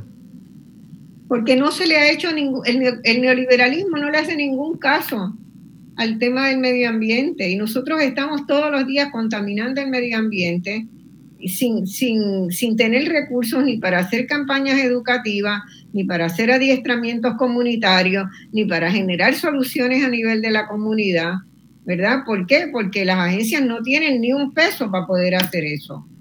Entonces, hay, hay lo que se hace, y yo veo que hay organizaciones comunitarias muy buenas como Basura Cero y otras que están ¿verdad? moviéndose en este terreno, es que se hace a puro voluntarismo y no dan más la gente. O sea, las organizaciones sociales se están echando encima al gobierno porque el gobierno ha quedado desfinanciado por las medidas que ha tomado la Junta de Control Fiscal y que le ha avalado nuestra legislatura. Y así no se puede. No, no se puede. Y lo cierto es que para atender este problema, para procurar mejor, menor consumo de desperdicios sólidos, tiene que haber, por ejemplo, cambio en la manera en que se empacan y se distribuyen productos, ¿no? Y eso requiere ponerle un peso a empresas, ¿verdad? Pero como vivimos la era del neoliberalismo, no hay alternativa, pues empiezan los cantos de sirena diciendo que no, las, las empresas no pueden asumir el costo de eso. Pues todas, todas las empresas que empacan este, cosas utilizando muchísimos materiales que no son descartables, que no son asimilables, ¿verdad? Degradables, pues tienen que pagar un pequeño impuesto para que eso se haga. No hay de otra. Exacto. Y a la medida que, que, como resultado de la precarización de nuestro sistema económico, mucho de, de lo, lo, que ocupan los mercados de ventas al detalle vienen, parten de empresas multinacionales, ¿verdad? Que esas ciertamente tienen capacidad económica para asumir los costos de, de procurar menos desperdicio sólido en los empaques de productos que se están vendiendo, sin duda y la gente eh, ¿verdad? acostumbrarse a usar sus vasos, vasos que se puedan lavar y platos que se puedan lavar y no estar cargándolos, porque cuando veamos, vengamos a ver los problemas que va a generar eso, que se van a generar en los próximos dos o tres años, no, se van a acordar de mí cuando se los diga. Y hay cosas que pueden hacer también los ingenieros civiles y los arquitectos ¿verdad? Yo he visto, por ejemplo, en Suecia que ya los edificios que se construyen, edificios de apartamentos, de vivienda, se construyen con dos canales en el centro del edificio, a donde todas las familias por un canal echan los desperdicios sólidos, eh, los desperdicios de comida orgánico, este, las cáscaras, cáscaras de huevo, todos los desperdicios orgánicos, que se pueden convertir en composta, los echan por un hueco. Y los edificios generan su propia composta con lo que se sale de ese carril. Y por, otro, por otros canales van los que se pueden reciclar. Y se reduce dramáticamente el desperdicio sólido que tiene que ser procesado fuera. Entonces, hay, hay formas de hacerlo, pero tiene que haber una conciencia ciudadana en todos los sectores de la sociedad para que eso se pueda dar. Incluso se, pueden reutilizar materiales de construcción. Digo, no todo, ¿verdad? ¿Qué sé yo? Si hay casas que se, construyeron con asbesto.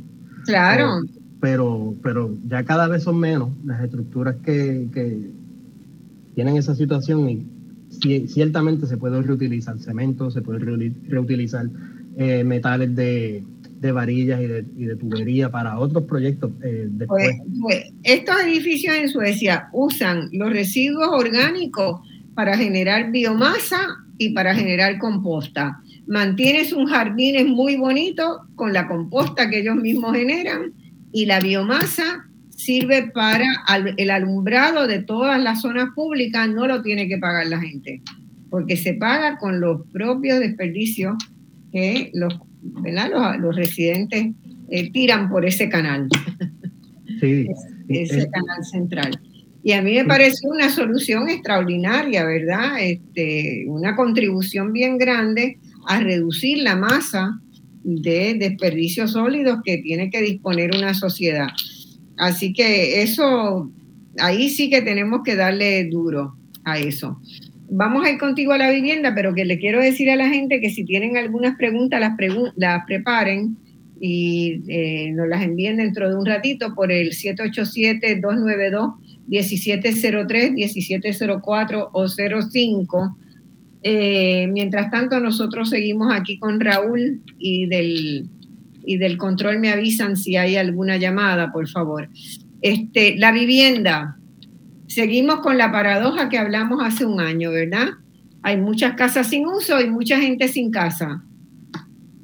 Sí, hay un exceso de vivienda a precios de mercado que, bueno, en aquel momento no se estaban comprando. Ahora la situación cambió. Ahora sí cambió porque yo creo que ahí entraron en el mercado muchas empresas de esas que compran casa para esperar un ratito y venderlas a mayor precio. que son empresas muchas de ellas afiliadas o subsidiarias de las calificadoras de crédito. En el caso de España y en Grecia fue clarísimo y en Puerto Rico ya ha empezado a suceder lo mismo.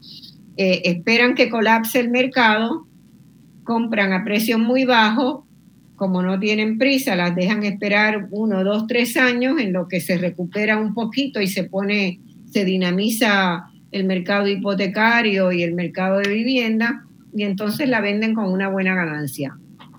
Sí, eh, y también pues sigue la demanda por vivienda, sobre todo vivienda asequible, un problema de asequibilidad bien, bien, bien serio que ahora está peor, que ahora está peor.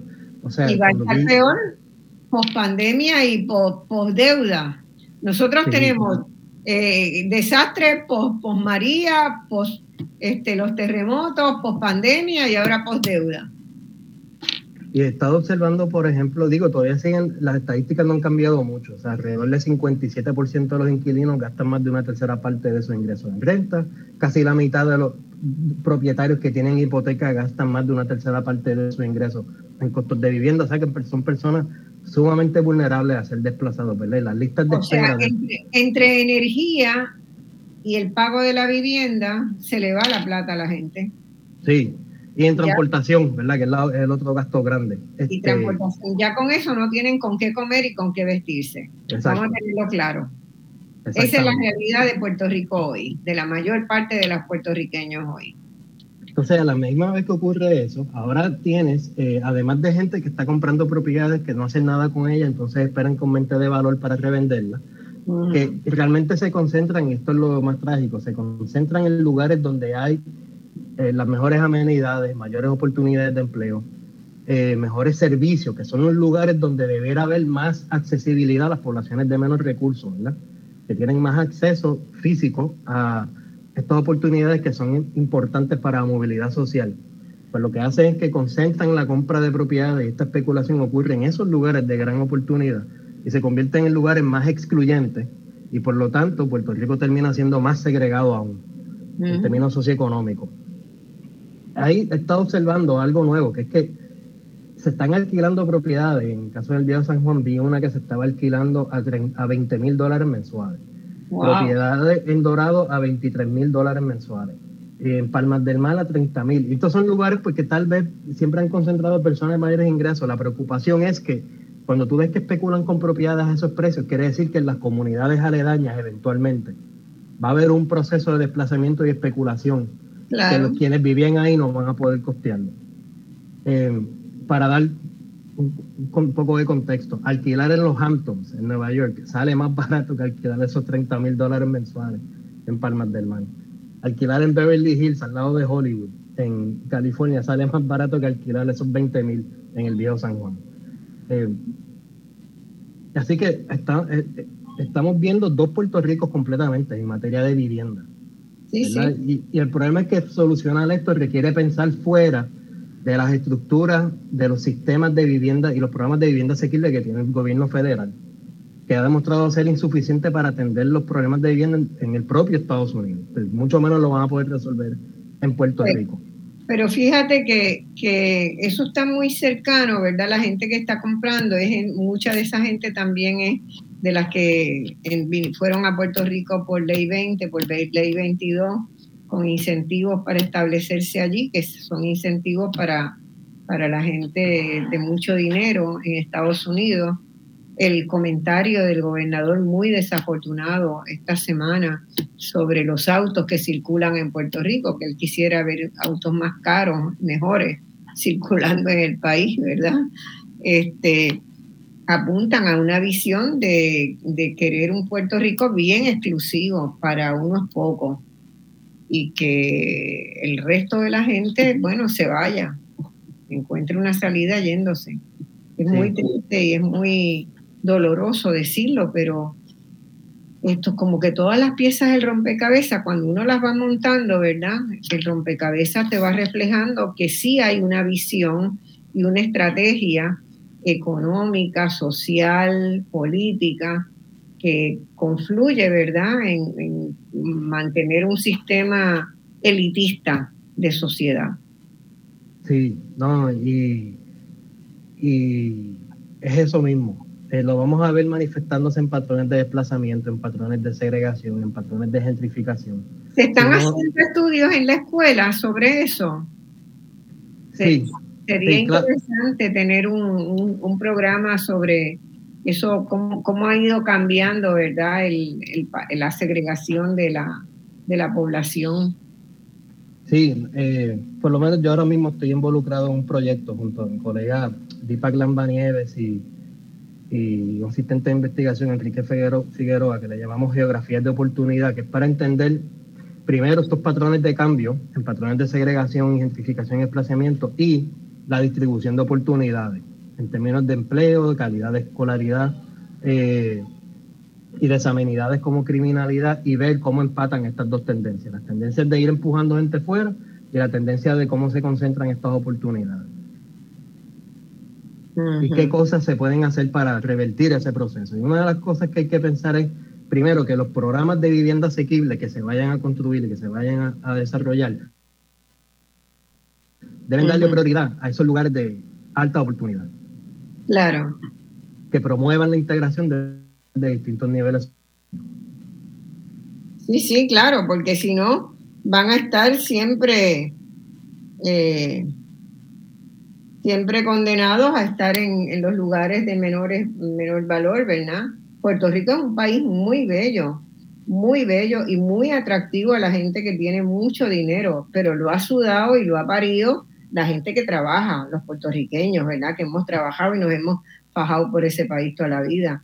Entonces es muy injusto que, que ahora, pues los hijos de los hijos de los que hicimos Puerto Rico, pues ni siquiera podamos disfrutarlo, ni siquiera podamos vivirlo. Eh, yo, yo quería hacerte una última pregunta antes, porque por si acaso entran llamadas y se nos corta el tiempo. Tú has escrito sobre las enormes posibilidades que tiene la IUPI para apoyar y liderar el proceso de reconstrucción de Puerto Rico, ¿verdad? Que, que yo insisto en que debe ser una reconstrucción transformadora. ¿Tú podrías abundar un poquito más sobre eso para nuestra audiencia? ¿Qué te llevó a ti a, escribir ese, ese trabajo? Hola. Yo creo que se me cayó de la línea Raúl. ¿Hay alguna llamada? Porque no estoy segura si hay alguna llamada. Si hay una llamada la tomamos en lo que en lo que en lo que Raúl contesta. Si no, yo sigo adelante. Raúl, me avisas cuando entre. Ya llegué. Ahí estás ahí. Yo te estaba preguntando sobre el ensayito que escribiste sobre las posibilidades de la UPR de apoyar y liderar, ¿verdad? Distintos procesos en Puerto Rico. Y me gustaría que comentaras un poco más el, mismo y qué te llevó a escribirlo para beneficio de nuestra audiencia. Sí, o sea, cuando escribí ese, ese artículo sobre la UPR era pensando en su rol en la producción de conocimiento e investigación. Claro. Eh, en reacción a las propuestas de la Junta de Control Fiscal de básicamente dejar desprovisto de gran parte de su presupuesto a la universidad. Bajo unas premisas eh, extrañas eh, de que de alguna forma estas medidas de right sizing iba a llevar a la universidad a ser más eficiente, ¿verdad? A pesar de que esas promesas de eficiencia pues nunca se conjugan de manera clara diciendo eficiente en términos de qué. Eh, y sin, y sin hacer apología a errores de la universidad del pasado, La universidad ciertamente tiene un montón de problemas internos. Eso no lo quita a nadie. El problema es que eso no se soluciona eliminando presupuesto. En todo caso, eso va a empeorar los problemas internos.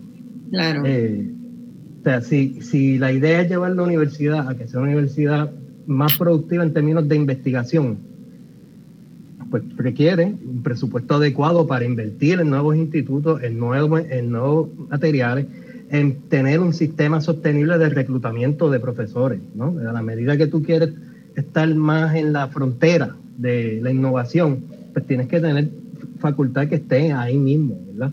Y también programas de adiestramiento para personal docente y no docente que puedan estar a la par a los requisitos que pueden tener estos programas de investigación. Y eso requiere pues más presupuesto, no menos.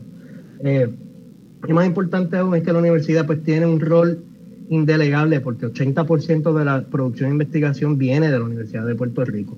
Y eso tiene repercusiones sobre las universidades privadas también, porque buena parte de la investigación que hacen las universidades privadas vienen o porque están en asociación con la Universidad de Puerto Rico, o porque tienen profesores que se adiestraron en la Universidad de Puerto Rico, eh, o porque continúan una línea de investigación que ya venían de profesores de la Universidad de Puerto Rico. O sea que tienen una relación de interdependencia ahí, ¿verdad? Que no es pensar que la Universidad de Puerto Rico lo voy a sustituir por lo privado. Eso no funciona de esa manera. Eh, cuando tú le, le, reduzcas capacidad a la Universidad de Puerto Rico en materia de investigación, las va a reducir también en las universidades privadas. Sin duda.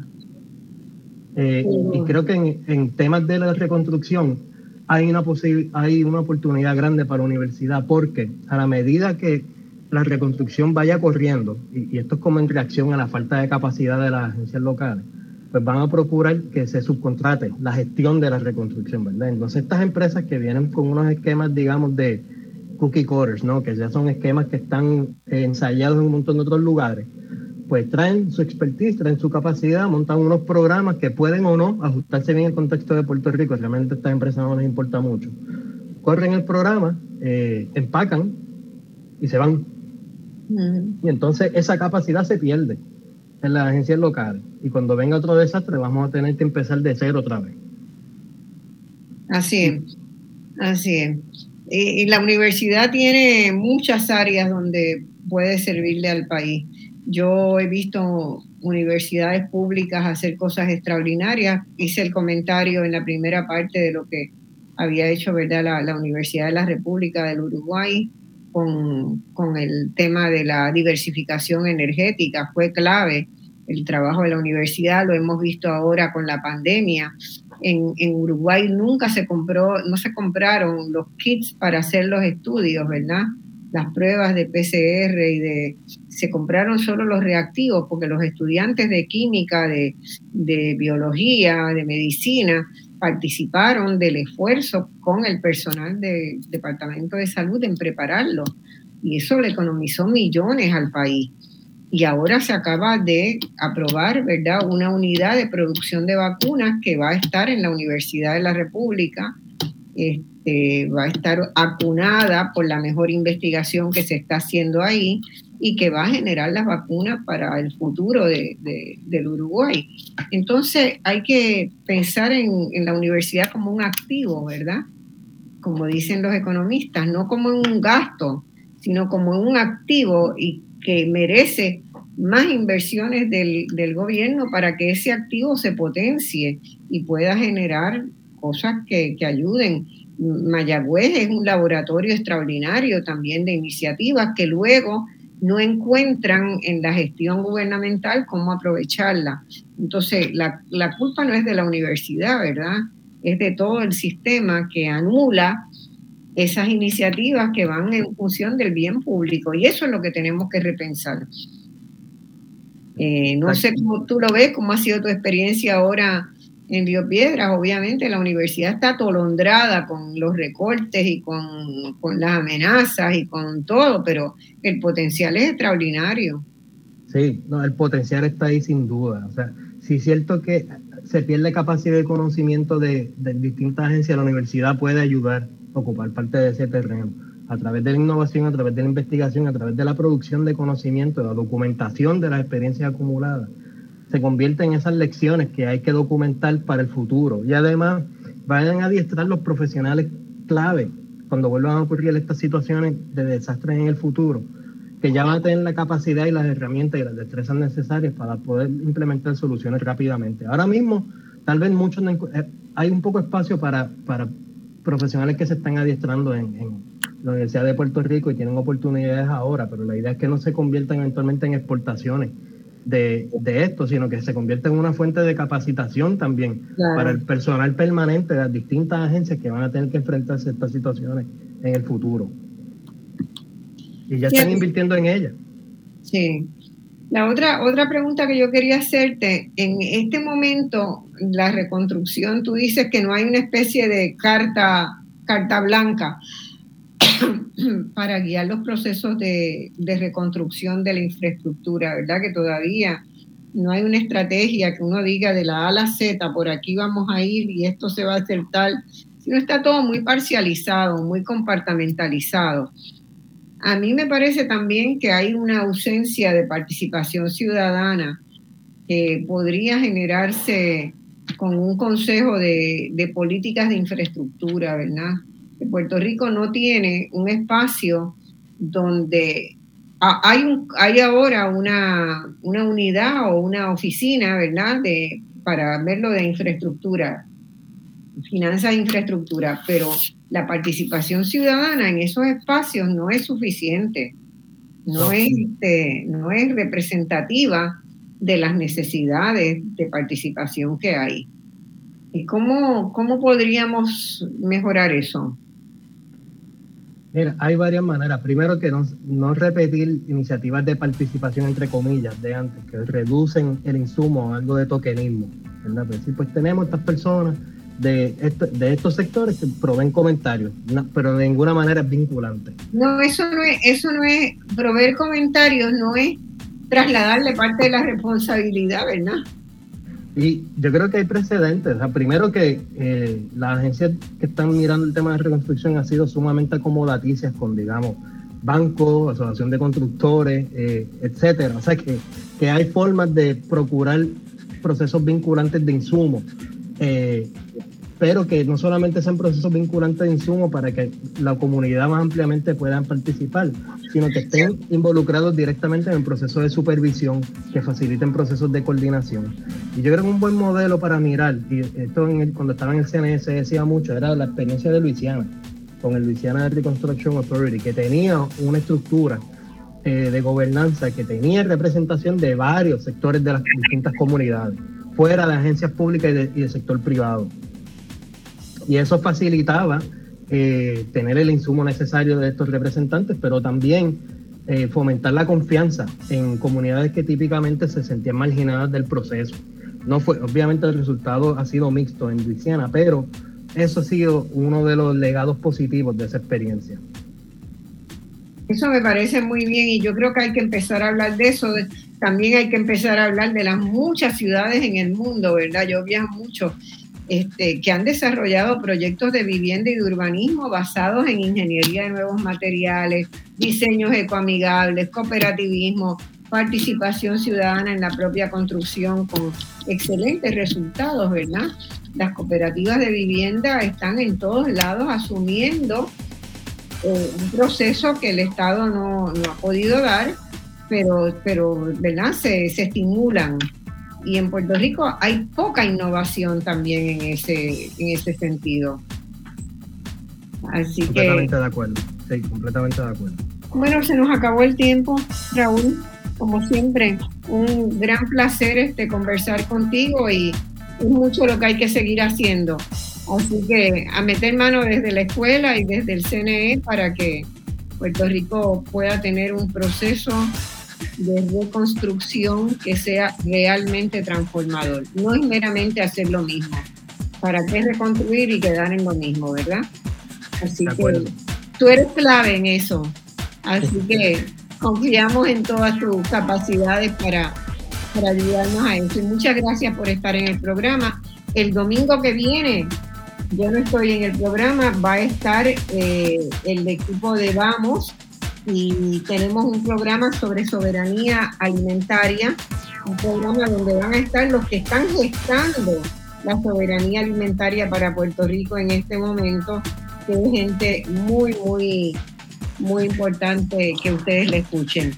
Así que soberanía alimentaria el domingo que viene en voz alternativa con Liliana Coto de moderadora y, y el respaldo del equipo de Vamos que está trabajando en el tema. Gracias. Hasta entonces.